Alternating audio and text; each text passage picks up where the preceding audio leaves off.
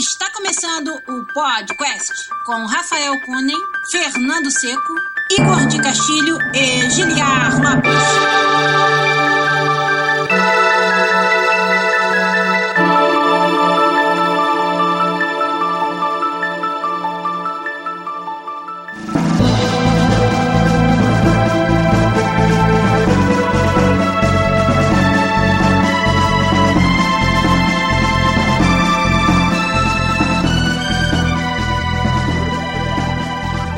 Podcast na área, galera! Estamos de volta mais uma vez nesse que é o único podcast onde você conversa em português com profissionais da indústria de games internacional. Eu sou o Giliar Lopes, produtor dos games da série FIFA aqui na Electronic Arts em Vancouver, no Canadá. E olha aí que a gente tem casa cheia hoje, inclusive. Tem um ali que fez todo, né, um, um, um cenário, um mood pra gravar com a gente aqui. Tá bem maneiro. Se sentindo um clima meio Fellfire.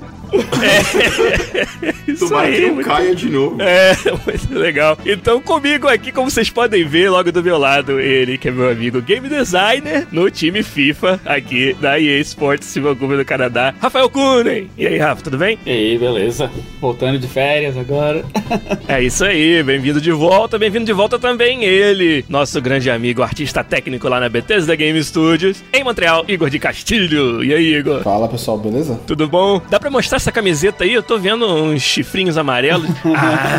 Ah, logo vi, rapaz. Vamos falar de Zelda hoje, hein? Vamos falar de outras coisas também. Vamos falar de assunto sério. Foi sugerido pelo nosso convidado de hoje. Ele que tá virando figurinha fácil já e montou todo o esquema ali de, de mood pra vir gravar com a gente. O nosso amigo, designer de cinemáticas em projetos secretos da Electronic Arts em Vancouver, Bruno Reine. E aí, Bruno? Tudo E bem? aí, mano, beleza? Eu tô falando aqui diretamente da Matrix aqui. Parece mesmo. Não, não estamos todos nós?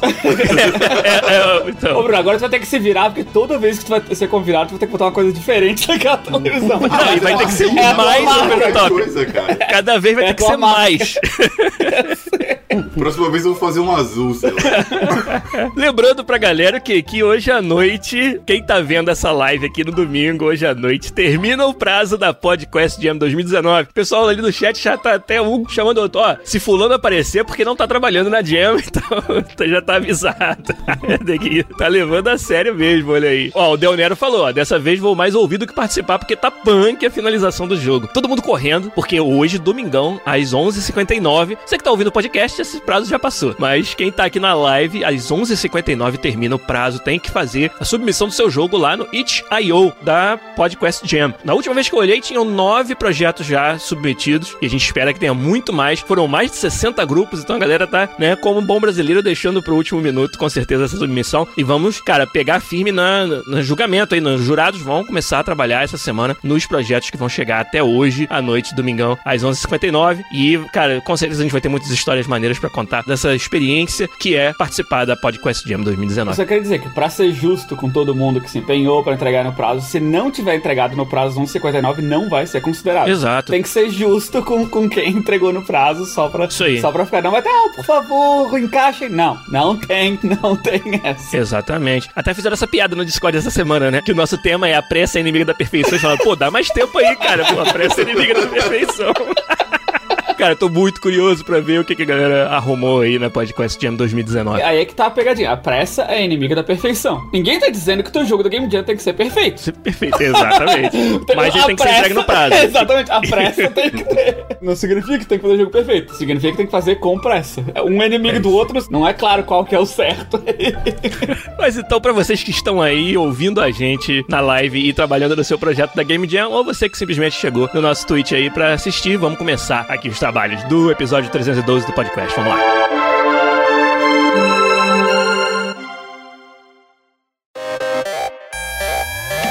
Deixa eu começar chamando Rafael Kunen aqui pra contar pra gente. Você acabou de mencionar que voltou de férias, né? Dá pra dizer que você voltou um novo homem, Rafael Kunen? Tá. Conta pra gente o que que tá rolando aí da sua vida profissional e pessoal, por que não? Porque isso, as nossas vidas pessoais e profissionais, elas se confundem mesmo. Qual que é a novidade que você tem pra contar depois dessas férias aí? Então eu tenho um trabalho novo.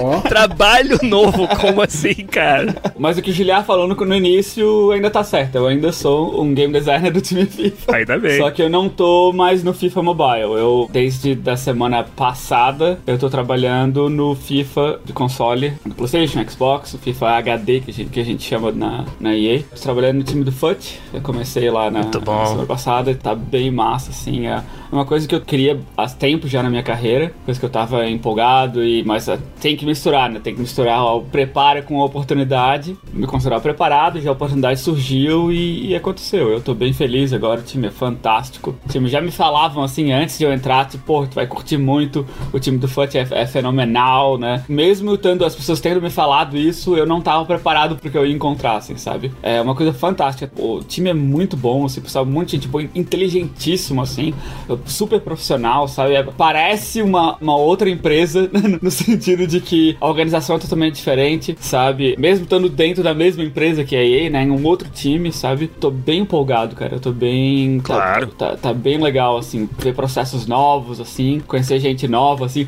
É aquele senti- é um sentimento estranho, né? Que normalmente quando começa numa empresa nova, tudo é novo, né? As pessoas são novas, tu não conhece ninguém, o projeto é novo, os processos é tudo novo, toda a burocracia é tudo novo. E agora algumas coisas são novas, né? Mas ainda trabalho na mesma empresa. Tipo, as pessoas com quem eu trabalhava, ainda vejo elas. É uma mistura interessante, assim, do novo, mas. Provavelmente tem novos colegas que você conhecia de vista ou de jogar bola com eles e agora você. Ah, é isso que esse cara faz. Exatamente, é cara que, que jogava futebol, não fazia a mínima ideia de quem ele era, agora tipo, ele é o chefe do, do- de todo o grupo. Eu sei exatamente de quem você tá falando.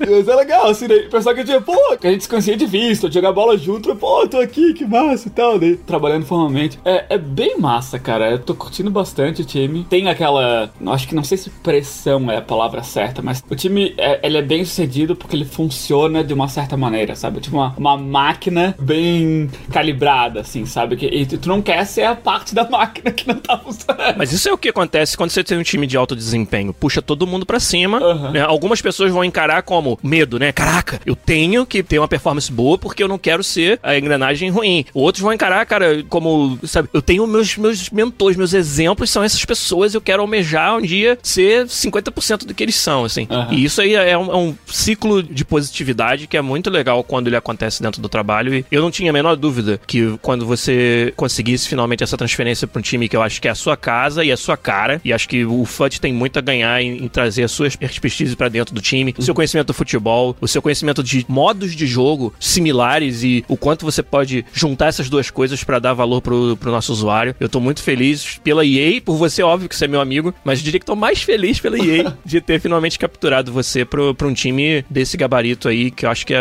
exatamente o lugar onde você devia estar. Parabéns, então. Meu primeiro dia, né? Tava lá conversando com o pessoal, que já conhecia alguns deles, né? Que antes mesmo de entrar no time, eu saía ia em algumas reuniões, coisa assim, pra tá- fazer parte dessa transferência. No meu primeiro dia, né? O meu chefe, né? O Senior Creative Director do grupo do FUT, né? Pô, posso ficar lá contigo na minha sala um pouco? Deu, puta, já, já fiz merda no primeiro dia. Já direto pra sala do chefe no primeiro dia. Eu fui lá, né? Disse, não, eu queria te dar as boas-vindas ao time e tal. E eu tinha um presente de boas-vindas. Deixa eu mostrar. Agora! Foi um presente de, de boas-vindas que eu ganhei. A camisa do Liverpool assinada por todos os jogadores. Olha Caralho. o Caralho, presente. malandro. Caralho. Olha aí. Então tá, né? Sobe os créditos, né, Rafa? Acabou. Sobe os créditos. Nem precisa me pagar salário.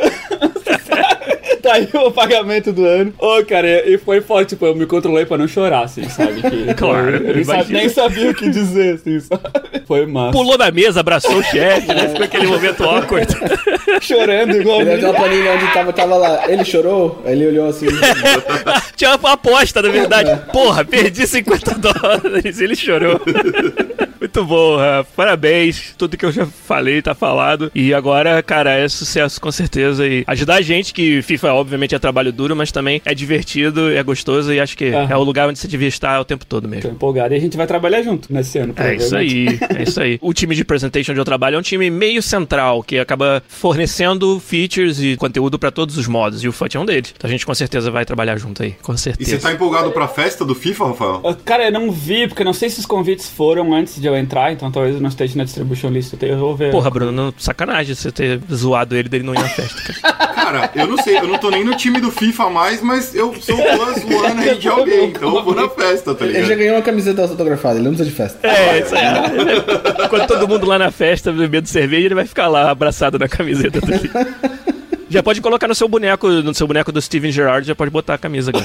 Então vamos, vamos dar uma volta aqui na mesa e perguntar o que, que a galera tem feito. O pessoal aí no, no chat tá falando, né, que, pô, que massa, o podcast voltando com uma equipe completa, quase completa. Fernando Seco ainda tá de férias, mas ele em breve deve voltar. Então vamos, vamos ver o que, que o pessoal tem feito, jogado, assistido, que vale a pena comentar. Começando com você, Igor de Castilho, aí em Montreal. Diz pra gente o que, que você tem feito de bom. Cara, só trabalhando e preparando aqui terreno para as coisas que estão pra chegar e de jogar mesmo. A única coisa é, ainda é jogando Classic, né? O WoW Classic. Caraca, você ainda tá nessa, não, não passou ainda. Não, não, tô bem. Aquela tá vontadinha bem- não deu ainda. Tá bem massa, assim, tá bem massa. Já chegou no, no, no endgame, não? Não, não, não. Eu, eu dropei o personagem que eu tava fazendo e comecei outro. É claro, é claro. Ah, tinha que ser, né? É o, é o WoW, né, cara? Aí eu tava com um, um Hunter 32, agora eu tô com um Warrior 35. Caralho, é muita vontade de jogar esta Se porra. eu tivesse jo- jogado um, um só, talvez eu tinha chegado já no level 60 mesmo. Eu tenho acompanhado alguns vídeos, assim, sobre os números e tal. É- é- A Blizzard não dá esses números, né? Então, é tudo baseado em especulação, que é tipo viewers de Twitch e tal. Não sei se tem acompanhado, mas o World of Warcraft ainda tá como top view de, de, de Twitch streams, assim, né? O que é bem estranho, assim, sabe? Muito Pra um jogo de impressionante. 15 anos e, é, e sabe, tipo, eu, eu achei que isso fosse acontecer no primeiro dia, assim, já faz, sei lá, três semanas, quatro semanas, sabe? E ainda tá segurando bem. E é basicamente pra assistir o Classic, né? E aí eu fico pensando o que que. Uma, uma coisa que me ocorreu essa semana que eu comecei a conversar com o pessoal do trabalho é o que que tá passando pela cabeça da equipe que cuida da, da Blizzard, do WoW, assim, sabe? Porque eles claramente têm dois MMOs agora, sabe? É. Então eles têm basicamente dois MMOs pra cuidar agora. Então existe todo um, um processo de como que eles fazem pra trazer pessoas do Classic pro retail e como monetizar melhor o, o Classic. Porque. Porque no momento você tem uma assinatura, você joga o Classic à É, vontade. né? tem umas coisas interessantes assim, ó. Por exemplo, Legion, a expansão anterior, foi a mais bem vendida das expansões até hoje, sabe? Caramba. O Battle for Azeroth, que é a atual expansão, é a pior em sales, assim, sabe? Entendi. Dito isso, o Battle for Azeroth é a melhor é, monetização. Foi onde eles mais fizeram dinheiro, dado aos valores que eles distribuíram para os investidores, né? Então, dá pra ver que, apesar de ter vendido menos cópia, monetizou melhor por causa de microtransações, história, coisa assim, sabe? Então, quer dizer que existe um potencial de dinheiro que pode fazer com que eles olhem pro Classic com outros olhos, assim, sabe? Porque, por enquanto, o Classic tá trazendo muita gente, mas não monetiza tão bem. Então, eu fico pensando, será que não tá passando pela cabeça deles é o que, que a gente precisa fazer para o Classic monetizar como um Battle for Azeroth, sabe? O que isso quer dizer é, se eles manterem a estratégia clássica, ou o padrão, que seria lançar as expansões na ordem que elas foram lançadas, vai demorar 12 anos para eles chegarem no estado que o jogo tá hoje para monetizar como ele tá hoje, sabe? Claro. Óbvio, isso não faz sentido, sabe? Agora existe uma outra estratégia que eu acho que é bem interessante, que é fazer um detour, assim, sabe? Que é do tipo, beleza, existe o jogo retail e existe o classic. É um branch de storyline, é um branch de universo, assim, sabe? Então, no universo do WoW existe outras dimensões, assim, eles já mencionam Sim. isso, sabe? Existem viagem no tempo e outras dimensões. Nada impede de que o, o story, os dois MMOs deem um branch e aí vocês tenham conteúdos novos produzidos pro Classic e pro Retail, sabe? E aí o Classic vira esse jogo semi-hardcore, ou seja lá como você quer chamar, que tem essa característica pra esse tipo de público, e o Retail é o que é o Retail hoje, e você tem conteúdo novo pros dois, sabe? Tipo, existe um potencial pra algo bem interessante, sim. Eu espero que... Nunca tinha pensado nisso, Eu cara. só acho que isso faz sentido se você olhar pelo ponto de vista de monetização, assim, sabe? Se eles criarem novos conteúdos pro Classic, eles podem cobrar por isso. Cobrando por isso faz mais dinheiro. Então, por que que manter ter dois MMOs. A única vantagem do Classic hoje é, enquanto não tem conteúdo novo pro retail, as pessoas podem ir pro Classic e jogar o conteúdo no Classic. Então, eles podem usar isso como um buffer para manter as pessoas engajadas. Então, enquanto o interesse decai da retail pra, entre um patch e outro, eles podem lançar uma, um patch novo no, no, no, Classic e manter isso. Eu acho isso ok, um, um fair use, mas eu acho que é, é ok ainda, sabe? Eles devem estar pensando. Tem mais eu potencial acho que tem mais ainda. que isso. E você acha que quando eles começaram com a ideia do WoW Classic, eles tinham alguma pretensão que ia chegar no tamanho que chegou e ter possibilidade não, que tem? Não, não mesmo. É só você ver o plano de lançamento deles, sabe? Eles lançaram com, acho que tinha seis servidores, sabe? Os seis servidores de hoje em dia suportam muito mais gente do que os servidores 15 anos atrás, sabe? Claro. Então, um servidor cheio da, há 15 anos atrás é 5 mil usuários, sabe? Hoje tem servidor com 30 mil, 40 mil usuários, sabe? Tem muita tecnologia que eles fizeram para poder suportar esse tipo de, de, usuário. Então, beleza, o plano deles era, vamos lançar o jogo com o mínimo de servidores que a gente precisar para manter os servidores mais cheios possíveis e a gente vai lançando aos poucos, sabe? As primeiras duas semanas foram caos, assim, sabe? Porque ninguém conseguia jogar. Então, a tática era você ir no trabalho, você entrava com o remote control do teu computador para botar na fila, a fila era de 8 horas. Pra você jogar em casa. Pra você, quando chegar em casa, poder estar tá jogando, sabe? E isso durou até hoje ainda. Tem alguns servidores que ainda funcionam assim, sabe? Então, o interesse ainda é muito grande, assim, sabe? Então, eu não, não acho que eles estavam preparados para isso. E eu acho que isso vai ter impacto, pelo menos como a forma como eles vão fazer a entrega de, de versões com o WoW clássico e o WoW Retail, sabe? Pelo menos isso. Entendi. Claramente, esse, é, essa semana aconteceu um evento grande no, no Retail, né? Você vê que a intenção deles é trazer usuários do, do, do Classic, assim, sabe? A forma como De foi volta pro distribuído. É, a forma como foi distribuído, a forma como que parece que as coisas estão mudando, trazer alguns personagens do clássico para isso, sabe? Eu acho que existe um plano para isso. Muito interessante. para você ver como as coisas às vezes na indústria acontecem, meio que a gente tem que reagir a elas. Às vezes é reagir ao sucesso inesperado. É um problema bom de ter, mas é um problema ainda. É um problema. é. Mas é engraçado. Né? Pode crer. Então, o Classic pro Igor. Pra mim, Link's Awakening no Switch. Tô curtindo demais o remake que eles fizeram do jogo de Game Boy. Primeiro Zelda do Game Boy, né? E, cara, cheio de charme. Um jogo lindo, com a escrita muito interessante. Tem partes dele, porque eu sei da história do Link's Awakening original, eu já sei o que vai acontecer meio mais ou menos na, na história grandiosa do jogo. E aí você, você vê por que, que eles tomaram determinadas decisões de design. Mas não dá pra falar disso sem dar spoiler. Mas dá pra falar de toques muito legais que eles fizeram com o conteúdo. O Link acorda nessa ilha, né? Uma ilha que ele tá preso lá e o jogo é sobre sair da ele ilha. Ele é um spin-off? Ou ele é um, um, jogo sozinho? Acho que ele era considerado um spin-off na época, né? Que saiu o Zelda 1 e o 2 no NES, e aí saiu esse Link's Awakening no, no Game Boy. Eu acho que ele é considerado um spin-off, sim. Como eu tava falando, ele acorda e chama pela Zelda. Assim, e aí a menininha que tá lá né, cuidando dele fala: Não, Zelda? Não, meu nome é Fulana.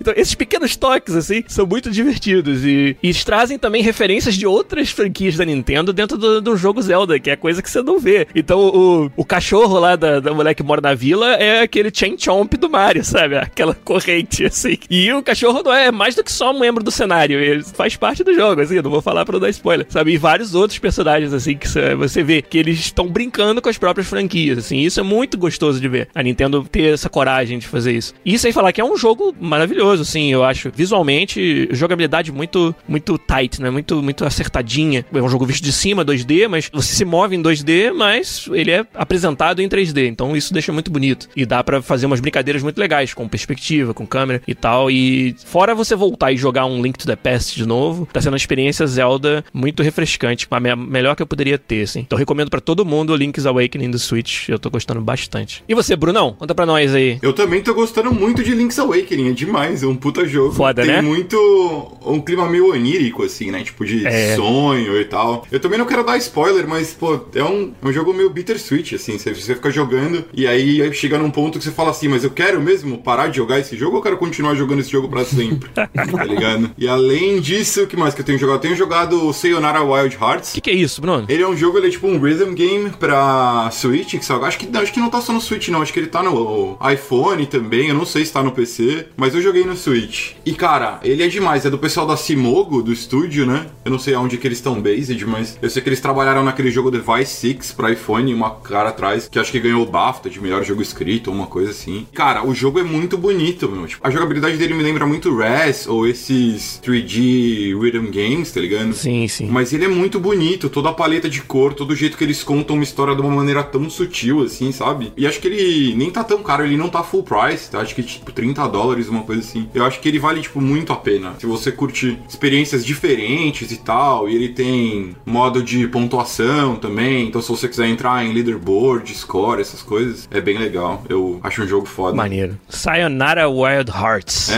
pra quem quiser procurar. E outro jogo também que eu tenho jogado bastante pro Switch é o Untitled Goose Game, Óbvio, né, Bruno? que é um jogo que é um cisne, goose é cisne? É um ganso. É um ganso filha da puta, você joga como um ganso filha da putíssima e tem que armar altas confusões com as pessoas. Eu, reco- eu recomendo demais esse jogo, porque até minha mina que não curte muito videogame, eu falei assim, não, joga aí 5 minutos, então. A minha, a minha esposa falou a mesma coisa, ela não é de videogame, mas ela tá no Tumblr direto. E no Tumblr tava no Tumblr todos, e todos os posts do Tumblr eram falando desse jogo. Ela falou, tu tem esse jogo? Não, não, então tu tem que comprar, porque eu. Olha, eu queria, queria chegar o dia que minha esposa me obrigasse a comprar um videogame, hein? É um jogo bom de, fazer, de streamar, Bruno, você acha? Eu acho, cara, porque você faz muita maldade, você sai pelo mundo espalhando maldade no coração dos outros. Você cara. não é a primeira pessoa que fala É um isso. jogo muito upbeat, tá ligado? Sim, A Mari sim. ficou cinco minutos com o Switch na mão, assim, de repente ela ficou: Nossa, mano, eu roubei a chave do cara, agora ele não consegue entrar mais, não sei o quê. E ela realmente não curte videogames, ela tava se divertindo horrores, tá ligado? Então eu recomendo bastante. Boa, fica o shout aí, quem sabe rola um stream no canal do Twitch do podcast do, do Untitled Goose Game. Eu vou curtir, hein? E você, Rafa Cone, você já falou aí profissionalmente e tal, mas não é só de desenvolver FIFA que você vive, né? Então conta pra nós, o que mais que você pode falar de bom? Então, como eu falei, eu tava de férias, então eu aproveitei pra jogar umas coisas que eu queria jogar e tal. Um dos jogos que eu joguei que eu queria falar, que era um jogo chamado Crying Suns. Crying Suns. Pegou de surpresa esse jogo, ele tá no Steam. Pra falar um pouco do que, do que é o jogo. Pra quem gosta de FTL, né? Ele é naquela pegada tipo de viajar no espaço, do ponto A até o ponto B, conteúdo gerado proceduralmente e tal. Mas ele foca bastante na história, ele tem uma história por trás. Como o FTL não, não tinha, né? Só um contexto assim, né? Tu ia imaginando. Volta pra casa e dá seu jeito.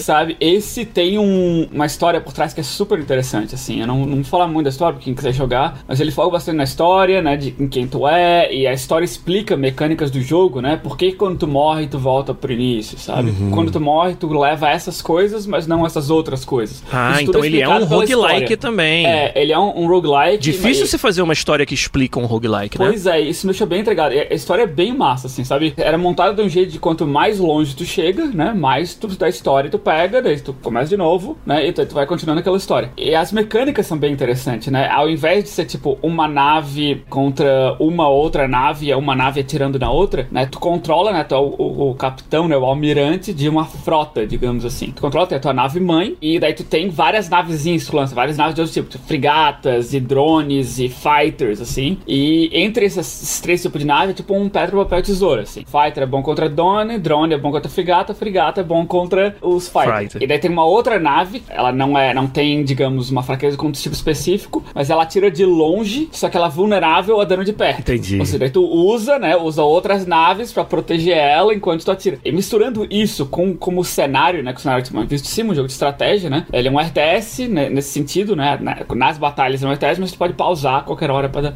pra dar ordem. E daí como o cenário é montado, com campos de asteroides que tu não pode ir, ou coisa, ou torretas, assim, tu vai usando essas mecânicas de papel tesoura pra botar essas unidades numa maneira pra usar o cenário pra vencer Ah, batalhas, assim, entendi. né. E daí tu pode também atacar, né? A tua Battleship também atira, né? Tem as armas, tu pode. Algumas armas só funcionam contra unidades, outras só funcionam contra a Battleship. E depende de onde tu tá dando da Battleship, tu vai fazer, tipo, o respawn de naves demorar mais tempo, Ah, ou sabe? Ou o- os teus officers, né? Que cada officer que tu, que tu recruta, tu bota em determinada parte da nave pra te dar bônus de alguma coisa. Bem RTSzão mesmo, então. É, em termos de combate, sim, mas tem um, esse é só um layer, né? Esse layer de combate é só um de como tu faz a nave contra outra nave, né? Que eu achei super divertido. É simples, né? É um pedra, papel e tesoura, basicamente, mas ele, o contexto de cada batalha, né? Como cada batalha se desenrola, né? O teu uso de recurso, ou um recurso que tu não pode usar mais por causa de alguma situação de combate. Isso vai deixando super divertido, assim. Legal. Ele tem o fato também de, de eventos aleatórios, né? Tipo, como o FTL tem. E tem um, um layer que é tipo, tu pode mandar missões nos planetas, né? Tu tem um número de, de soldados, né, da tua tropa, e daí tu manda. é, Basicamente são um número, assim, eles são genéricos, né? Mas pode tu mandar eles pras missões, tem um número mínimo, mas quando mais tu mandar até o máximo, aumenta a tua chance de sucesso. E a cada missão tem tipos, assim, né? Se é missão de espionagem, se é de combate, se é, coisa assim. Eu ia perguntar isso, se essas missões eram só pra trazer recursos ou se elas têm outras, outras funções. É basicamente para trazer recursos, mas como elas se desenrolam é legal, porque é, uma missão é uma sequência de eventos, assim. Evento pode ser evento de, de hacking, evento de combate, evento de demolição, evento de persuasão, manipulação, stealth. Cada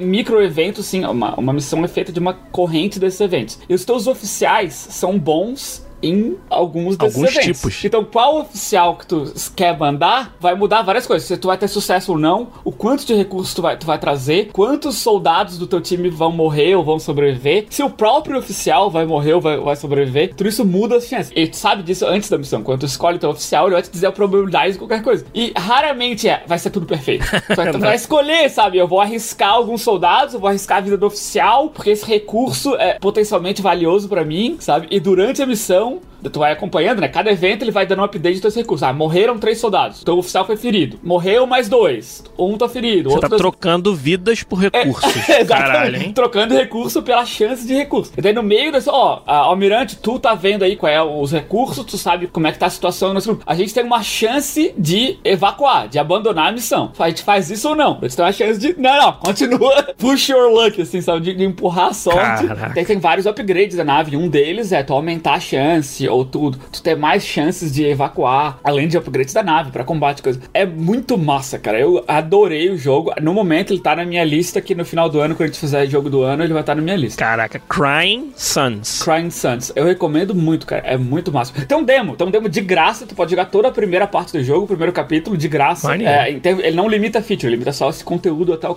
Mas dá pra tu ter noção muito boa de como o jogo é, assim. Baixa o demo no Steam, que o, o demo foi o que me vendeu desse jogo, cara. Eu tava assim, é, vamos ver, mais um clone de FTL, mas como é de graça, vamos ver. Essa é, é- é como eu tava, sabe? Pra alguém, hoje em dia, botar um demo de um jogo, tem que, ter- tem que confiar muito no produto. Sem dúvida. Porque tantos jogos que tem, às vezes a pessoa pega o demo e fala, ah, já me satisfiz É, com beleza. jogar esses 10 minutinhos aí. É, acho que era isso que aconteceu. Eu, achei, eu baixei o demo esperando que isso. Ah, vou jogar um pouquinho, ver qual é e beleza. Vai ser só mais um clone de FTL. Mas o jogo me prendeu tanto que eu- na hora eu comprei o jogo, assim. Cara. Maneiro. Eu recomendo, baixa o demo, quem quiser, que é muito massa. E daí joguei Zelda também e tô jogando Gridfall, que é um jogo da Spiders. Que fizeram Mars Warlogs, Technomancer. Esse pra mim é o melhor jogo deles, mas é um- dá pra ver que é um estúdio pequeno, sabe? Não tem, Sim. não é, não é Dragon Age Production Value, assim, sabe? Eles querem pegar esse nicho claramente. Porra, o jogo é de time pequeno, porque não é um Dragon Age. Não, mas dá, dá tu ver que é, é esse nicho que eles querem, sabe? Eles querem entrar nesse nicho da BioWare, sabe? De RPGs desse tipo, com história interessante, com, com essas mecânicas de RPG. Tu vê, assim, que é esse nicho da BioWare que eles querem. E até certo ponto eles são bem sucedidos, assim, sabe? Pra um, pra um time pequeno, sabe? Cada jogo deles, eles têm melhorado, sabe? É melhor do que o anterior. Cada jogo é um pouco melhor Isso do que é o muito anterior. legal de ver. Sabe? Acompanhando cada jogo deles, assim, é, pô, é que legal, assim, sabe? Eles estão no nível e cada vez ah, melhorando. Esse é o melhor jogo deles, eu recomendo, mas é, é aquele negócio, sabe? Se tu for entrar esperando o Mass Effect, esperando um Dragon Age, tu vai ficar decepcionado, porque não, não o time deles não tem essa capacidade de, em termos de não capacidade de intelectual, mas em capacidade de pessoas, sabe? De, de recursos Sim, pra, sim. pra fazer um negócio tão gigante, sabe? Mas o que eles botaram ali, eu tô, tô bem satisfeito. O jogo é bem, bem Legal. também. Eu curto bastante ver um estúdio que a gente observa o crescimento dele jogo a jogo, né? Aham. É um exemplo muito famoso é o da Larian Studios, o pessoal do Divinity, que agora vai fazer o Baldur's Gate 3. E Divinity era um jogo meio meh, né? Antes. Uhum. Ah, Divine Divinity, não sei o que, os nomes eram até meio merda, assim. A gente conhece, né? A gente tem colegas aqui na EA que, que trabalharam lá, na Bélgica, na Larian. E aí quando saiu o Original Sim, o primeiro, foi aonde a Larian meio que explodiu e acertou na fórmula. E aí Divinity Original Sim 2 e agora o Baldur's Gate 3 e viraram uma referência. E, obviamente, o outro grande nome que a gente observou isso foi a própria Red. CD Projekt Red, né? Claro. Com o Witcher 1 e 2 e aí quando trouxeram o 3, puta que pariu, né? É, que, que estúdio. E agora, Cyberpunk aí, pode vir que eu tô facinho, Cyberpunk. Sabe que outro jogo que tem demo também? FIFA 20, cara. FIFA 20 tem demo. FIFA 20 saiu Vamos falar de agora. coisa boa, vamos falar de Você já tem a sua? Tá usando uma TechPix aí pra fazer essa transmissão, Bruno, ou não? Olha, do jeito que tá caindo, viu, mano? Parece que sim. Então não, não dava pra não falar que eu tô jogando também o FIFA 20. Ó, o Night Black já falou lá, hora da propaganda. Vou fazer propaganda não, quero que vocês joguem e me mandem feedback lá no Twitter sobre o que vocês estão achando do jogo e pronto, é isso sobre FIFA.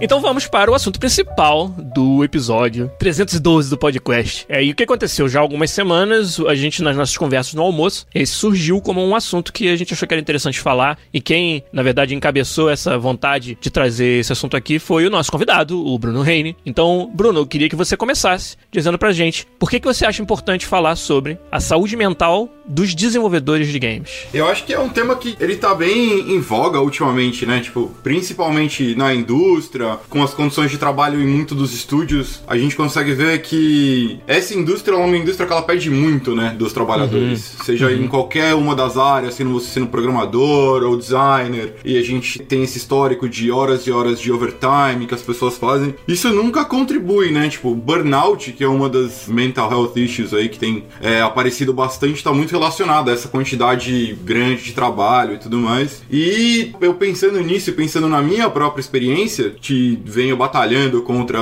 ansiedade, depressão por anos, é, pensei que seria de repente um assunto bom de falar, né? Porque todo o fato de eu sair do Brasil, do meu ambiente de conforto que eu tinha, com onde estão meus amigos, minha família, mudar para um país diferente, sair de uma indústria que eu já estava em teoria estabelecido, que nem a de vídeo ou de cinema no Brasil, e mudar para uma outra indústria, tudo isso traz à tona, né? Todos esses problemas que você vem lidando durante toda a sua vida e tal. E é difícil, é uma coisa difícil, mas eu acho que tem que ser falado, porque quanto mais gente souber que eles não estão sozinhos, que eles não são as únicas pessoas que passam por isso, que elas podem procurar ajuda, que outras pessoas também passaram por isso, e quanto mais você desestigmatizar isso, melhor. Eu sou uma pessoa que eu tenho muita vergonha de falar, sobretudo de mim e tal, e dos problemas que eu passo. Mas conversando com, com a Mari, com a minha, minha esposa, nossa, que palavra velha demais, meu Deus. Esposa, mas enfim, é, minha, minha companheira. Tá ficando melhor, tá ficando Sua alma gêmea, sua, Minha a outra alma gêmea, metade da laranja.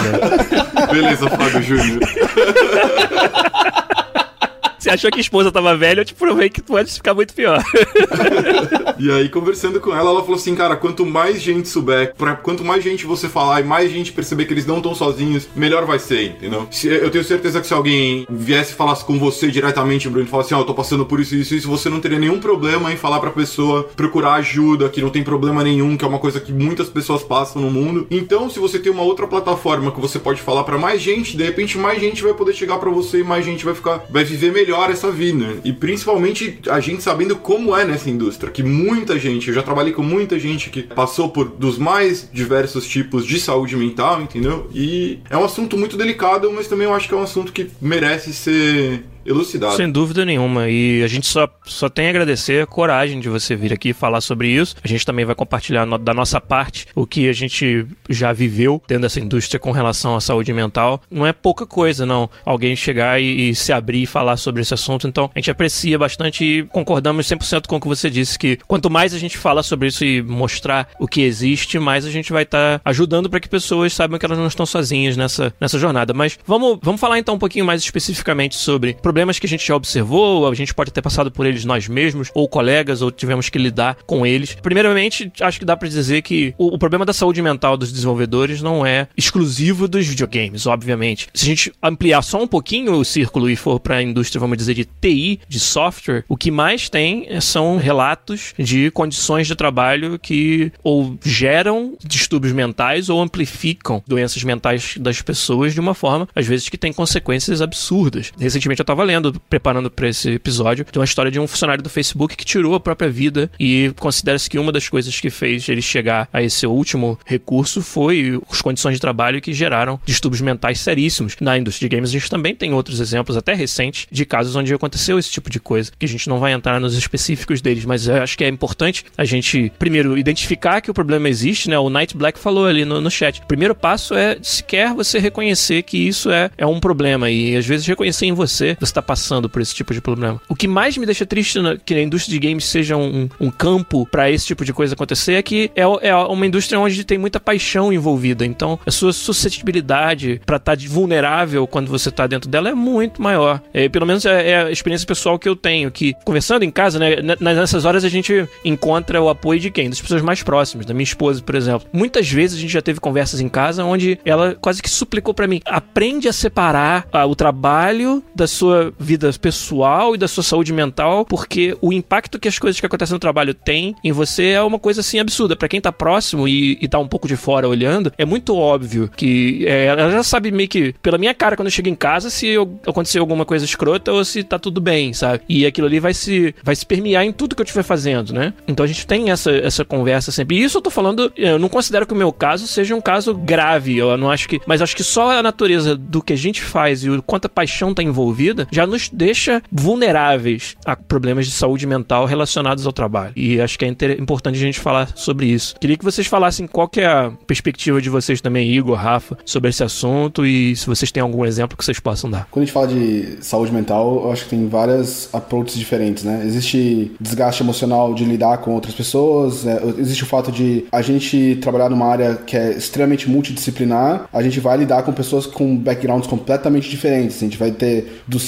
ao artista maluco, sabe? Então, Sim. as pessoas vão estar no mesmo ambiente e vão ter que lidar uma com a outra. Obviamente existe esse estresse, esse desgaste emocional, né? Mas eu acho que o foco é, é falar sobre ansiedade, assim, e, e essa insegurança de, de crescer, ou, ou, não sei, né? Do tipo, será que eu vou dar certo, assim, achar o seu espaço e tal, né? Essa dúvida é algo que é muito presente, né, Igor? Ainda mais quando a gente faz um salto para um outro país, para uma indústria de uma outra escala, como a gente fez recentemente, né? Pra mim é um pouco diferente do caso do Bruno. Eu tive essa ansiedade no Brasil, assim, sabe? Por muitos motivos, né? Eu não estava estabelecido no Brasil. Eu tinha tempo de carreira, eu tinha experiência, mas eu não tinha uma profissão que. Eu não tinha carreira de verdade, né? Existia oportunidades aqui e ali. E aí a, a, o tempo foi chegando, eu fui percebendo, tá, eu quero construir família e tal. E não tô conseguindo fazer isso sustentavelmente, assim, né? Não consigo fazer isso de forma sustentável mesmo, né? Tipo, uhum. manter uma, uma casa, uma vida pessoal e tal. Ter um emprego estável né, nessa área é, é, muito difícil no é Brasil. É difícil, na época, pelo menos, qualquer projeção que eu tinha era de curto prazo, sabe? Era, Sim. eu vou terminar esse projeto e eu vou descobrir o que acontece, sabe? Eu não tava conseguindo uhum. pensar do tipo, ah, o que que eu quero ser daqui a cinco anos, sabe? Ou é, em que posição que eu vou querer estar, tá, ou qual é o cargo que eu vou querer ocupar, ou o que tipo de projeto eu vou estar desenvolvendo. Era mais do tipo matar um coelho a cada dia, assim, sabe? E talvez o mais desesperador é o fato de não estar sob o seu controle. É. Não é algo que você pudesse dizer. Se eu tiver a performance do nível que eu sei que eu posso chegar, eu tá bem. Porque milhões de coisas podiam acontecer. Igor participou de estúdios que dissolveram, projetos que foram cancelados, tentou ter o próprio negócio dele, passou por todas essas fases. A gente que é seu amigo acompanhou muito de perto isso, então a gente sabe do que está falando. E sem certeza corrói a gente por é, dentro. Isso foi né? bem desgastante para mim. Assim. Claro. A gente já conversou sobre isso em outro podcast e tal. É. Eu cheguei num ponto de falar, eu vou desistir disso, sabe? Eu vou largar tudo e vou começar do zero. E o que, que eu sei fazer? Eu não sei fazer nada. A única coisa que eu sei fazer é videogame, sabe? Eu não sou artista o suficiente para poder trabalhar com qualquer outro campo. Eu não sou programador o suficiente para trabalhar com, com implementação, não tenho nem background para isso. Eu vou ter que começar do zero, assim, sabe? Então, essa parte foi bem, bem complicada emocionalmente, assim, sabe? Imagina. Então, vir para cá e o espaço que eu percebi que eu consegui ocupar foi muito rápido, assim, sabe? Então, na verdade, vir para cá foi o começo de um. Na verdade, no Brasil,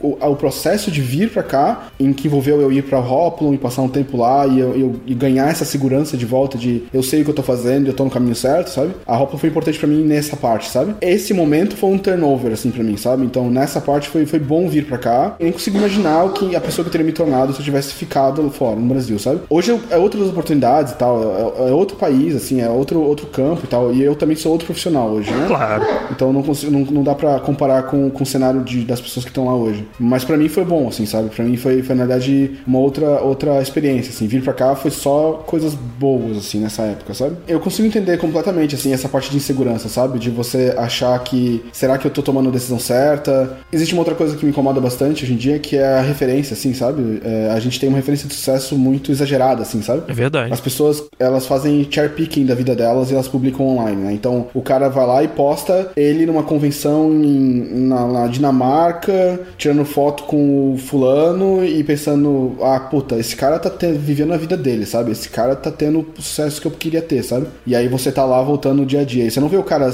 apanhando ou tomando bronca de um trabalho mal feito, ou tendo que correr atrás, ou percebendo que o projeto talvez não vai dar certo, vai dar, sabe? A gente só vê o sucesso de cada um, assim. A gente tem que saber filtrar isso, assim, sabe? A gente tem que começar a olhar em volta e dizer, cara, não importa, isso não é real, sabe? Esse sucesso é artificial, assim, sabe? Sim. Essa visão de sucesso das pessoas é, é artificial, assim, sabe? A gente tem que saber se distanciar disso e olhar para si mesmo e dizer o que, que eu quero fazer, sabe? A minha história é diferente de todo mundo e eu vou ter dificuldades e eu vou ter sucessos e isso pertence a mim, sabe? Eu também vou cometer esse crime de expor parte desse sucesso. Eu só tenho que lembrar que isso é artificial, sabe? Essa, essa parte Exato. é artificial. Isso não ajuda nem um pouco no- na saúde mental, especialmente da pessoa mais, mais jovem, assim, eu diria, né? Eu acho que a gente tá numa época que tá, passou um pouco dessa parte, mas ainda tá suscetível a esse tipo de coisa, sabe? Então, aos poucos a gente vai aprendendo que todo mundo caga, todo mundo faz merda, todo mundo tá sujeito a tudo, e não é só porque o cara fica postando foto bonita na praia, é porque a vida dele é maravilhosa, sabe? Igor, parte do que a gente tá fazendo aqui é isso, de uma certa forma também. Eu acho que o papel que o podcast faz, às vezes, é de mostrar que para chegar onde a gente tá e para manter o que a gente tem hoje operando na indústria que a gente ama num nível que a gente tá confortável, vem muito suor, sangue e lágrimas aí. E passamos hoje em dia por momentos de insegurança, já passamos no passado, vamos passar no futuro. E dar essa perspectiva, às vezes, eu acho super importante pro, pro pessoal que, que, igual você falou, vai trilhar a sua própria história aí, vai, vai passar pelo seu caminho. Eu sempre falo muito isso aqui em casa. Pensa assim, as pessoas de fora, o que, que elas sabem sobre a nossa vida? Sabem aquilo que a gente quer mostrar. Então, por que, que eu vou achar que o dos outros vai ser diferente? É óbvio que eu também só sei das vidas das outras o que os outros querem mostrar. Então, usar isso como uma referência é perigoso e pode te levar num- numa espiral Mas é aí. o que é, né? É o que é. Você olha em volta, artistas só postam os melhores trabalhos, não mostram as bostas que eles fazem, sabe? É claro, ninguém quer fazer E aí isso. você fala, pô, meu trabalho é uma merda, tá ligado? Porque olha o que esse cara tá fazendo. Esse cara tem 18 anos e ele tá, tipo, 20 anos acima do que eu consigo fazer hoje, sabe? Eu não tenho a menor chance, sabe? Não é assim que funciona. Você tem que aprender a, a- a filtrar. Cada um tem o seu tempo, cada um tem o seu ritmo e tem espaço pra todo mundo, sabe? É, é engraçado é que o mundo da social media, né? A a era da evolução humana que a gente tá. É, é, praticamente pode decidir isso, da era da comunicação em que tudo é compartilhado, né? Antes disso, a gente só sabia o que se passava na vida de outras pessoas conversando com elas, ou presenciando, ou vendo a briga do, do vizinho, ou vendo o cara sendo esculachado no trabalho, sabe? Ou acontecendo contigo. Então, tu vendo essas coisas, tu, tu ia aprendendo, né, como é a vida. E hoje em dia, a gente tá sendo super exposto, né? Todo mundo posta, ah, essa foto tá perfeita. Tirei 30 fotos, não, essa aqui é a perfeita. Ou a foto com a namorada nova na praia, todo bombadão, sabe? Ou a foto do carro novo. Mas ninguém mostra a foto do- de quanto o cara talvez tenha se arrombado antes pra poder resolver ir pra academia e ficar bombadão. Ou ninguém mostra todas as vezes que ele foi rejeitado antes de ter aquela namorada nova, Sim. sabe? Ou ninguém mostra todas as vezes que, sabe, que o trabalho, como o Igor falou, que todas as merdas que o cara fez antes de fazer uma coisa massa, sabe? A, a percepção, a gente só reage naquilo que a gente percebe. E é natural isso, né? De coisa, a gente só reage das informações que a gente tem. E como a gente tá sendo super exposto que to- a vida de todo mundo é massa, todo mundo tem essas coisas boas acontecendo na vida, Só a minha vida é uma Aí eu- né? É, só a minha. Eu sou o único que sou solteiro. Eu sou o único que, que tem um trabalho fudido. Eu sou o único. sabe? Todo mundo passa por isso, sabe? Uma coisa que eu queria tocar também, que em termos de saúde mental, né? Tem vários aspectos, né? A saúde em si é uma coisa que é, é muito granular, não é uma coisa, não é? Ou é só depressão, ou só ansiedade. E tem várias manifestações ni- nisso, né? E muitas vezes, inclusive, não, tu não percebe isso. Mas, pô, o cara é tão extrovertido, parece tão feliz, tá, tá tão bem, mas na verdade não tá, sabe? Na verdade, ele não. Essa pessoa não necessariamente não tem uma saúde mental boa, né? Então, muitas coisas não se aparecem numa, numa forma física, né? Que tu consegue dizer, não, aquele cara ali, aquele cara ali tá deprimido, sabe? Tu não consegue saber, assim, sabe? E por causa disso, a gente, a gente até empurra um pouco, né? Tipo, descarta achando que, tipo, ah, tu só tá, tipo, sabe, é só um, é só um período, é só uma fase. Não, vai tomar um sorvete, vai ver um filme que tu já melhora, sabe? Tu Para tá de pensar essas fosse- coisas que você fica bom. é isso, pare de pensar. Exatamente. Como se tivesse. Ah, não, é verdade, cara. Obrigado aí. Agora eu tô. Agora, eu tô- Agora eu sim, tô só faltava essa frase. É, sabe, não é, não é bem assim que, que funciona, sabe? Mas tem alguns outros aspectos que geram manifestação física, sabe? Do tipo, alguns anos atrás eu tava com uma dor no estômago in- incrível, assim, não sabia de onde é que ia. Eu ia no médico, os médicos não, não- o médico não sabia dizer, ah, é isso ou é aquilo, sabe? Um médico falou, isso é é estresse. Mas, tipo, eu não me sinto estressado. Eu não sei nem o que é se sentir estressado, talvez, em relação a, a- a outras coisas. Mas às vezes tu não. Como a gente tá, tipo, imerso numa coisa que, ah, isso que eu gosto de fazer, videogame, a gente não percebe que o nosso corpo tá A estressado. gente se sacrifica, sabe? cara, sem perceber. É isso aí que é foda.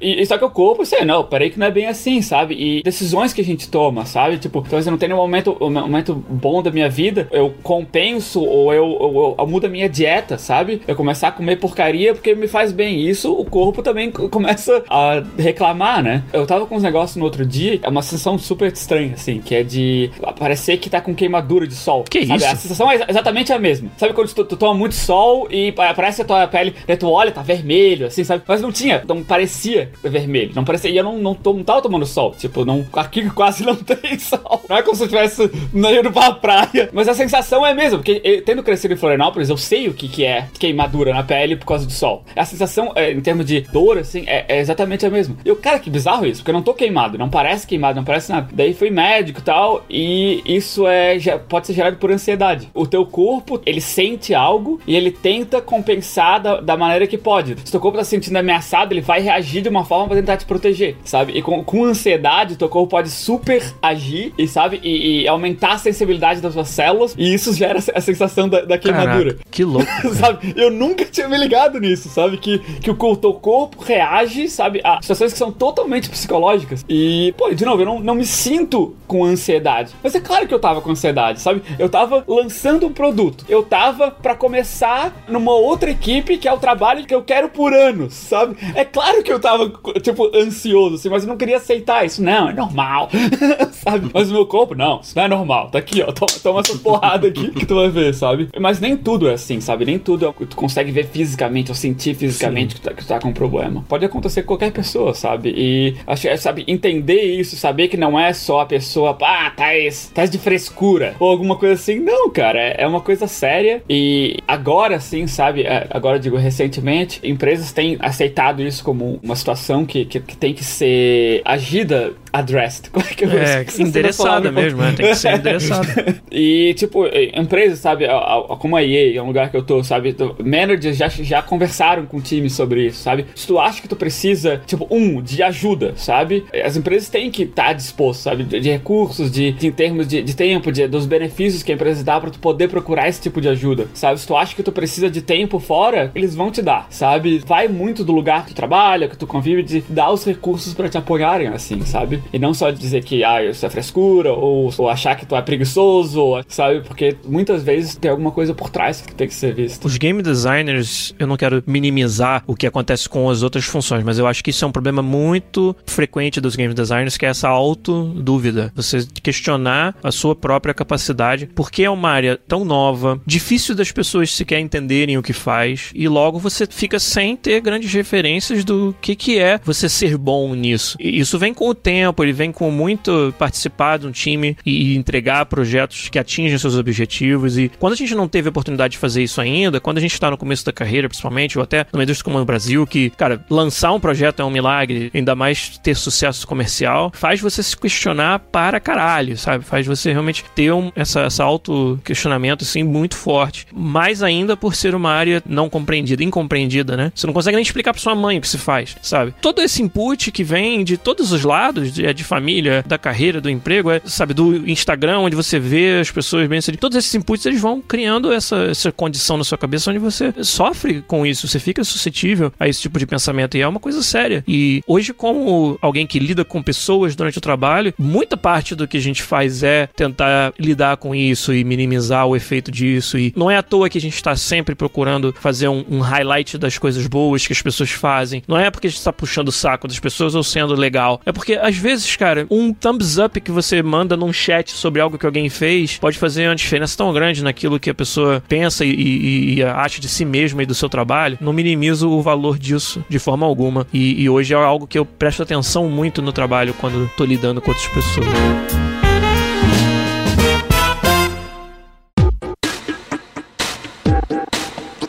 Então, nesse sentido, né, Bruno, acho que uma das, das histórias que você estava contando pra gente antes sobre esse assunto foi justamente dessa, dessa insegurança, dessa ansiedade sobre a mudança pro Canadá e a mudança de carreira, tendo entrado na EA numa posição que você talvez não esperasse que você fosse entrar. Já contou um pouco dessa história aqui. Queria que você falasse um pouco mais sobre o que estava passando na sua cabeça nessa, nessa altura e como as coisas evoluíram para hoje. Você tá até em outro time que não é o FIFA, um time secreto, fazendo um projeto bem ambicioso aí que a gente não pode falar qual ele é, e ter né, se estabelecido como um designer de cinemáticas, assim, mas conta um pouco de como é que passou na sua cabeça todo esse processo. Eu acho que quando a gente fala de indústria de games, a gente fala muito de paixão, né? Tipo, o sonho de todo mundo, Total. pelo menos de todo mundo que tá escutando a gente agora. o sonho da pessoa é trabalhar com games, entendeu? Então, se você, tipo, primeiro que até você chegar lá, você já tá fazendo tudo que você pode, está no topo da sua capacidade mental e você quer aprender tudo que vem, e você tem que ser aquela esponja pra aprender tudo, e é uma indústria que tá na crista da onda, então você já tem toda essa pressão aí. Aí você muda de país falando assim, não, vou conseguir isso. Quando você finalmente consegue, você tem tipo um relief, assim, você fala, puta, consegui. Mas agora é meu primeiro trabalho na indústria, agora que eu preciso mostrar mesmo. Aê, consegui! É, aí, Fodeu!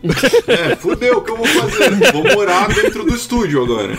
E muita gente começa mesmo. Acho que quando eu comecei lá no FIFA, eu morava no estúdio, sabe? Tipo, minha Didi, ela tinha que falar pra mim assim, Bruno, vai pra casa. Eu tô aqui demais. Vai pra casa, você tá trabalhando muito. Você tem que trabalhar constantemente, senão você vai trabalhar por um mês e você vai morrer, tá ligado? E você quer mesmo, você quer aprender porque é seu sonho. Você tá vivendo o seu sonho, você tá fazendo o que você tanto queria. E aí, de repente, você começa, tipo, sei lá, bater a perna, ficar ansioso, vomitar, passar mal, não saber o que tá acontecendo. E no meu caso, pelo menos, eu não sabia o que tava acontecendo. Eu não sabia o que era ansiedade, entendeu? Eu podia até já ter lidado bastante com dificuldade pra fazer as coisas, é, primeiros sintomas de depressão, mas esse up and down de ansiedade, e aí depois que você consegue fazer tudo, ou que você não tem mais nenhuma energia, você tem que ficar, tipo, largado na cama, que você não tem força pra fazer mais nada. Eu não tava acostumado, eu não sabia o que era isso. Eu não entendia. Pra mim era, sei lá, uma- mais uma coisa aí. Acho que eu só tô preocupado porque vai rolar um trabalho amanhã, e porque depois eu tenho que entregar é só aquela cena. Mas você nunca pensa num ambiente macro da coisa, entendeu? E aí passa o tempo e você vai vendo que aquilo vai se tornando cada vez mais presente na sua vida e você fala, não, alguma coisa tá errada. E talvez seja a hora de você buscar ajuda. Pra mim foi difícil, até pra conseguir colocar em palavras o que eu tava sentindo. Mas esse é um, talvez o passo mais difícil pra muita gente mesmo. É. Ou então você se automedica, né? Quem toda sexta-feira fala, ah, graças a Deus, acabou a semana. Agora eu vou encher a cara até passar mal, entendeu? E não tô falando que também é uma coisa que eu não continue fazendo, que eu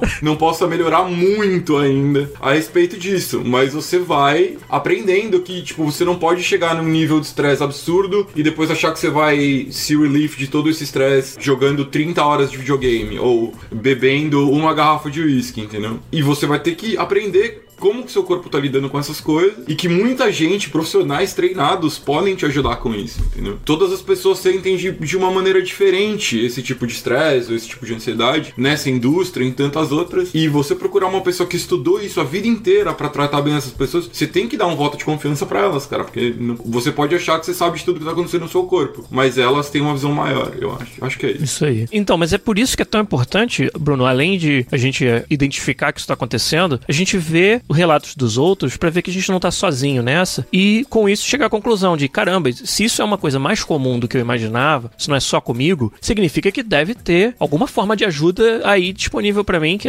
não, é porque sou eu e ah, eu sou assim mesmo, sabe? Essa é a última coisa que você quer pensar. Pelo contrário, não. Pelo fato de eu saber agora que acontece com outras pessoas, eu admito então que deve haver uma forma de procurar ajuda que seja cientificamente comprovada e que vai, vai me, me dar força, sabe? Uma coisa que já passei muito por ela também é quando você começou a contar sobre ah, você focar numa parada durante muito tempo, às vezes não vai embora pra casa, e aí depois quando você termina aquilo, a sensação que dá. Pra mim, muitas vezes eu tive essa sensação assim de vazio, sabe? Caraca, teve uma parada muito foda que eu tinha que fazer, eu terminei, e agora? O que, que eu faço da minha vida, sabe? Pra que, que eu existo se isso aí já foi feito, sabe? E nessas horas, a presença das pessoas próximas de você, família, marido, esposa, é fundamental. Foi justamente o momento onde a minha esposa chegou e me mostrou: caraca, não, peraí, vida não é trabalho só. Vida não é FIFA só. Vida é, cara, milhões de outras coisas muito maneiras que podem acontecer. E, e teve às vezes que me arrastar pelo braço, sabe? Pra ir fazer essas coisas, sabe? E foi bom pra mim.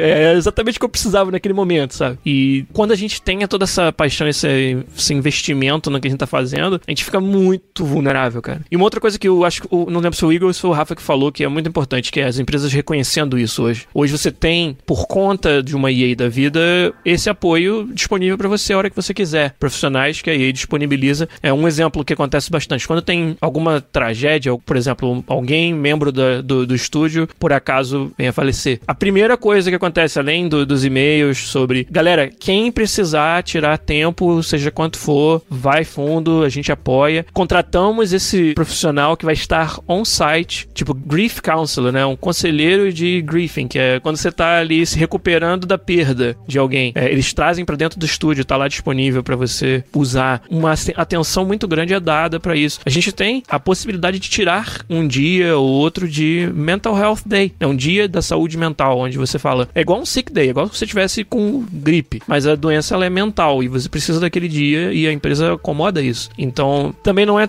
tudo só você sofrendo sozinho. Eu acho que cada vez mais a gente tem uma rede de apoio que as empresas estão identificando que é necessário para lidar com esses problemas. Mas também acho que elas só, só fazem isso porque é um problema muito presente na nossa indústria. E é por isso que é importante falar sobre ele, né? É o que acho eu que, em geral, né? acho que na verdade todo mundo tá passando por isso, sabe? Acho que existe uma pressão emocional em, em, todo mundo nessa geração, assim. E é uma coisa que eu vejo até em criança, assim, sabe? Tipo, a forma como o Bully cresceu, assim, sabe? E virou outras coisas, assim, sabe? E como ele, ele se desenvolveu existe uma pressão geral social de você performar de um jeito, ou ser de, ou encaixar em padrões e tal, que a gente meio que não tinha na nossa época, assim, sabe? É verdade. Você vê até crianças, por exemplo, tendo precisando de terapia porque eles não são tão bons em Fortnite, sabe? Você vê uh, artigos sobre isso, sabe? Olha a pressão, Isso é um absurdo, sabe? Isso é um absurdo, sabe? É, o, o paralelo que eu consigo fazer, coisas que aconteciam antes até da era das mídias sociais, era, por exemplo, meninas e concursos de beleza. Os casos que a gente ouvia de problemas de saúde mental das crianças por causa de todo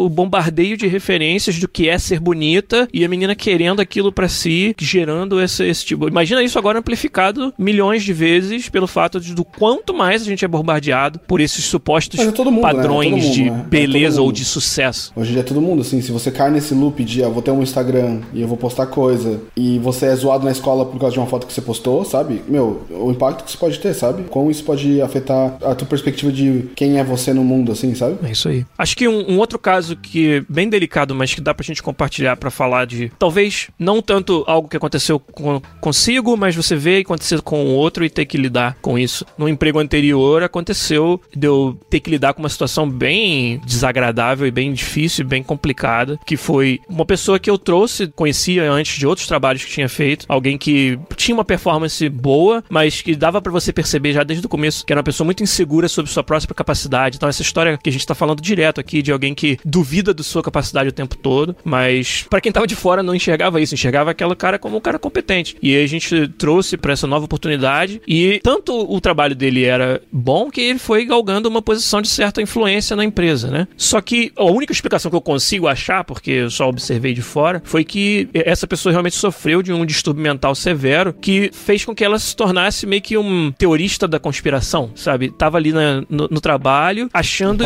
que é uma paranoia, achando que as pessoas estavam tentando sabotá-lo o tempo todo. Todas as, as pequenas resolução de conflitos que eram necessários fazer no trabalho, ele se sentia atacado, se sentia vítima e começou a ter atitudes perigosas por causa disso, de fora do trabalho começar a assediar os colegas e a querer tirar satisfação com colegas e realmente estar tá no, no mindset de que está sendo perseguido e tentar fazer algo a respeito, entre aspas, com as próprias mãos, que fez com que ele se tornasse uma pessoa perigosa até fisicamente para os colegas. E eu, até então, não imaginava que isso acontecesse. Isso não acontece com a gente. Isso acontece em reportagem do Globo Repórter, em filmes. Mas isso não é da vida real. Na posição que eu tava, eu tinha que lidar com esse problema, eu tinha que acabar com esse problema. A solução não foi outra senão mandar essa pessoa embora e, sabe, fazer o melhor que a gente podia que ela fosse procurar ajuda, mas não tinha como continuar mais num ambiente de trabalho que ela tava tá sendo tóxica para todos os colegas. E eu passei pelo processo de fisicamente ter que chamar um segurança para tirar a pessoa de dentro do, do estúdio, cara. Isso foi uma experiência assim assustadora que para mim é, é o fruto desse ambiente que a gente tem na nossa indústria que é tão propício a você estar tá vulnerável a essas coisas acontecerem em sua cabeça. Eu espero, né, que essa pessoa hoje tenha cuidado disso. Pela forma como foi, como tudo aconteceu, a gente cortou relações completamente, perdeu contato completamente. É o tipo da coisa que não tem volta. Você tem que, você tem que realmente excluir do seu círculo porque é muito perigoso, né? Esse cara meio que ameaçou de, eu sei onde você mora, eu vou te dar porrada na rua, sabe? Por causa do que você fez. E eu tive que tomar as minhas providências para que, entendeu, isso não acontecesse. O quanto tinha de verdade nessa ameaça, eu nem sei. Mas isso é claramente fruto de um distúrbio mental, nesse caso, que chegou às últimas consequências, assim. E vocês sabem do que eu tô falando, porque a gente viveu essa, essa história juntos aí. Sei lá, quantos anos eu tinha quando eu tive que lidar com isso? Eu era muito jovem. De se deparar com isso é um negócio complicado. É difícil até falar. Eu tô começando a gaguejar aqui, porque eu não sei como falar sobre isso. eu tô rindo de nervoso. Mas eu espero que, pelo bem da saúde mental dessa pessoa, que esteja tudo bem hoje, mas realmente não tem nem como eu saber e não, não é algo que eu vou procurar, porque, porque eu não quero nem reviver. Esse, se eu não quero, imagina essa pessoa, né? Querer é reviver. Isso. né? Eu, existe mesmo uma vulnerabilidade de você trabalhar com videogame ou com uma área dessas que você gosta, né? Eu vejo também, aqui eu, eu, eu tô mais exposto a, esse pessoal de cinema, assim, sabe? Então uhum. eu vejo como funciona. Cinema, você ainda é ainda mais descartável, sabe? Então, a cinema, aqui os projetos de cinema são do tipo, eles pagam muito, mas você entra no projeto, trabalha 8 meses ou 16 meses e acaba o projeto e tá desempregado, assim, sabe? Porque é assim, é, é, essa é a vida de um cara que trabalha com cinema normalmente aqui, sabe? Então, você vale nada, assim, sabe? Você é descartável, assim. Você tem que ter um cara, você tem que ter uma base mental boa para lidar com isso, assim, sabe? Do tipo, eu vou trabalhar nesse projeto, eu vou trabalhar com esse diretor, com esse produção, eu vou dar dois anos da minha vida para isso, e quando acabar, ou o filme vai ser um fracasso e ninguém vai todo mundo vai tirar sarro na internet, talvez até do, do trabalho que tu fez, e você ainda vai ter que achar um emprego depois disso, sabe? Todas as áreas têm suas armadilhas, assim, sabe? Não acho que a gente tem como pesar qual é a área que é mais difícil que a outra e tal. Exato. É saber que existe o problema e que todo mundo passa por isso, né? E ter que se preparar para olhar para si mesmo e dizer, eu estou passando por isso nesse momento, é uma fase, eu já ouvi falar sobre isso, ou outras pessoas também passaram por isso, eu também estou passando. Achar um, uma forma de lidar com isso. Pode ser, às vezes é fazer exercício, às vezes é largar mão de tudo e dar um, um tempo, às vezes é focar em uma outra parte da tua vida, que é a família, ou os hobbies. E às vezes é procurar uma ajuda profissional. Às vezes é procurar uma ajuda profissional. E tem que, que claro. estar pronto para isso. É. Como esse é um podcast de videogames, eu vou recomendar um jogo que tem totalmente a ver com o assunto Legal. que a gente tá falando. Eu não sei se é um jogo, tá no Steam, então vou chamar, vou chamar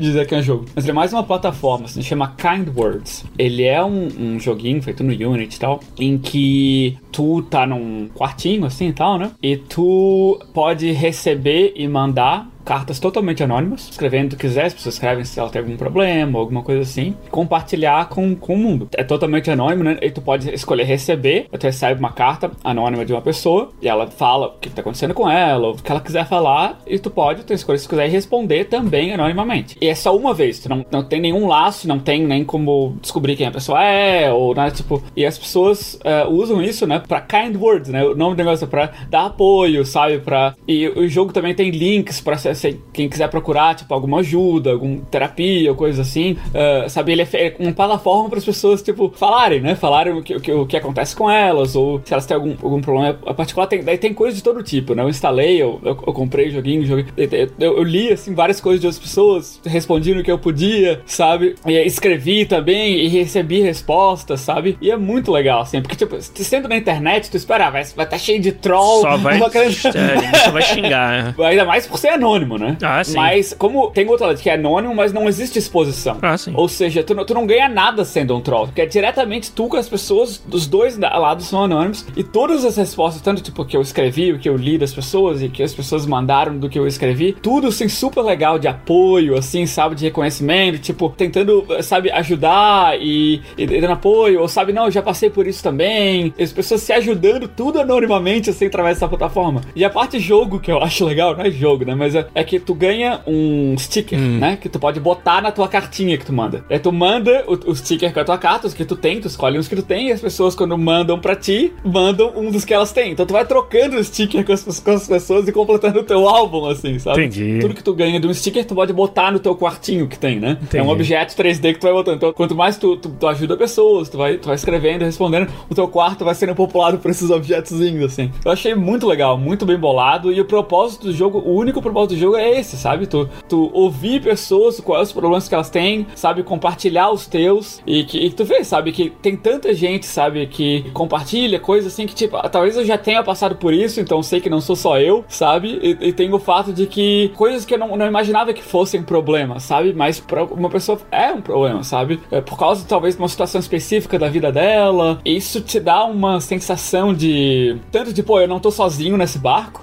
sabe? Sim. E quanto faz parte também de mim cooperar, sabe? Faz parte de mim de, de, cooperar quanto com as pessoas que elas também vão, vão ajudar, sabe? A assistência de comunidade, sabe? De que, que o mundo não é perfeitinho como tá no Facebook. Mas tudo bem, sabe? A gente tá aqui para se ajudar. Então eu vou te ajudar com o que tu precisar. E, e, ninguém se conhece, é tudo totalmente anônimo, sabe? Uma coisa completamente altruísta nesse sentido, sabe? Ninguém sabe quem tu é para te agradecer ou pra, sabe? Tu não vai ter a aprovação da comunidade, ó, oh, parabéns, tu é um cara legal. Não, sabe? Não tem nada de, é puramente as pessoas se ajudarem. Eu achei muito legal esse jogo. Kind Words tá no Steam. É, de novo, não é um jogo, jogo como a gente conhece, mas é uma plataforma interessante para quem. Bem legal.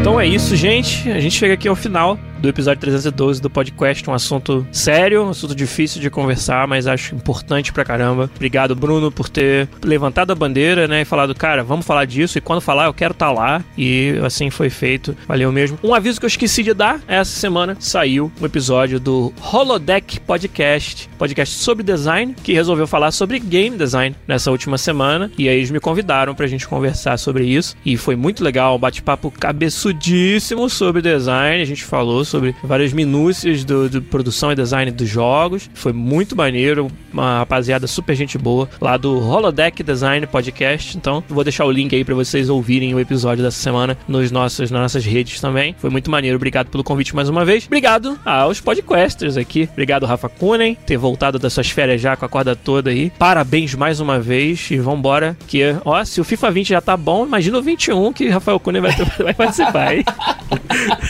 Valeu. Igor de Castilho, obrigado também de tirar um tempo da sua agenda, que eu sei que tá super enrolada aí, super ocupada. E boa semana para você. Vamos nos falando. Opa, vambora. E vamos, ó, vamos jogar os jogos da Podcast Jam 2019, que agora, domingão, 11h59, acaba o prazo. Bruno Reine, obrigado, meu querido. Obrigado por é ter, montou todo um cenário aí. É, mano, se liga nesses peixes, cara. É, cara. Bonita. Isso aí. Cara, obrigado mais uma vez pela coragem de vir aqui falar de assuntos que não são tão fáceis de falar assim. E obrigado por ser essa inspiração para todos nós que você é na indústria de games. Obrigado eu, obrigado vocês abrirem um espaço para mim, brigarem, obrigado por. A gente é, não brigou com você, não. Brigou sim, tá sempre brigando comigo, Giliard. Não vem com essa, não.